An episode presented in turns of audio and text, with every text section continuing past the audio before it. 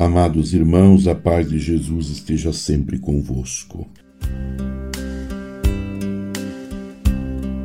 Dando continuidade à leitura do documento Mariales Cultos do Santo Padre Paulo VI, o culto da Virgem Santíssima na liturgia.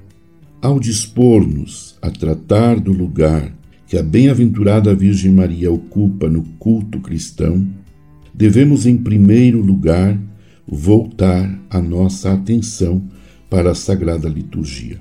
Esta, efetivamente, para além de um rico conteúdo doutrinal, possui uma incomparável eficácia pastoral e tem um bem reconhecido valor exemplar para as outras formas de culto. Assim, quereríamos aqui, diz Paulo VI, se isso nos fosse possível, considerar as várias liturgias do Oriente e do Ocidente, mas em ordem à finalidade do presente documento, limitar-nos-emos a examinar quase exclusivamente os livros do rito romano. Aliás, somente este foi objeto, em seguimento às normas práticas emanadas do Concílio Vaticano II, de uma renovação profunda também pelo que respeita às expressões de veneração para com Maria e exige, portanto, ser atentamente considerado e apreciado. A reforma da liturgia romana pressupunha uma acurada restauração do calendário geral.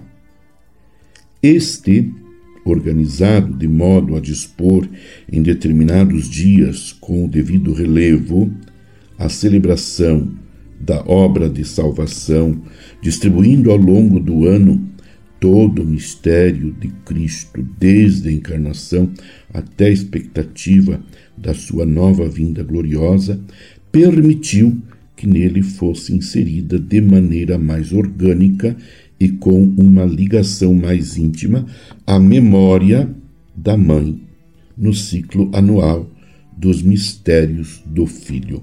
Assim, no tempo do advento, a liturgia, não apenas na altura da solenidade de 8 de dezembro, celebração a um tempo da Imaculada Conceição de Maria, da preparação radical, conforme Isaías 11, 1, 10, para a vinda do Salvador e para o feliz exórdio da Igreja, sem mancha e sem ruga, recorda com frequência a bem-aventurada Virgem Maria, sobretudo nas férias que vão de 17 a 24 de dezembro e mais particularmente no domingo que precede o Natal, quando faz ecoar antigas palavras proféticas acerca da Virgem Mãe e acerca do Messias. E lê episódios evangélicos relativos ao iminente nascimento de Cristo e do seu precursor. Amado irmão, amada irmã, rezando, lendo, meditando este texto belíssimo de Paulo VI, neste documento Marialis Cultus, vamos nos aproximando sempre mais daquela que Deus escolheu para ser a mãe do seu filho Jesus, o nosso Senhor e Salvador.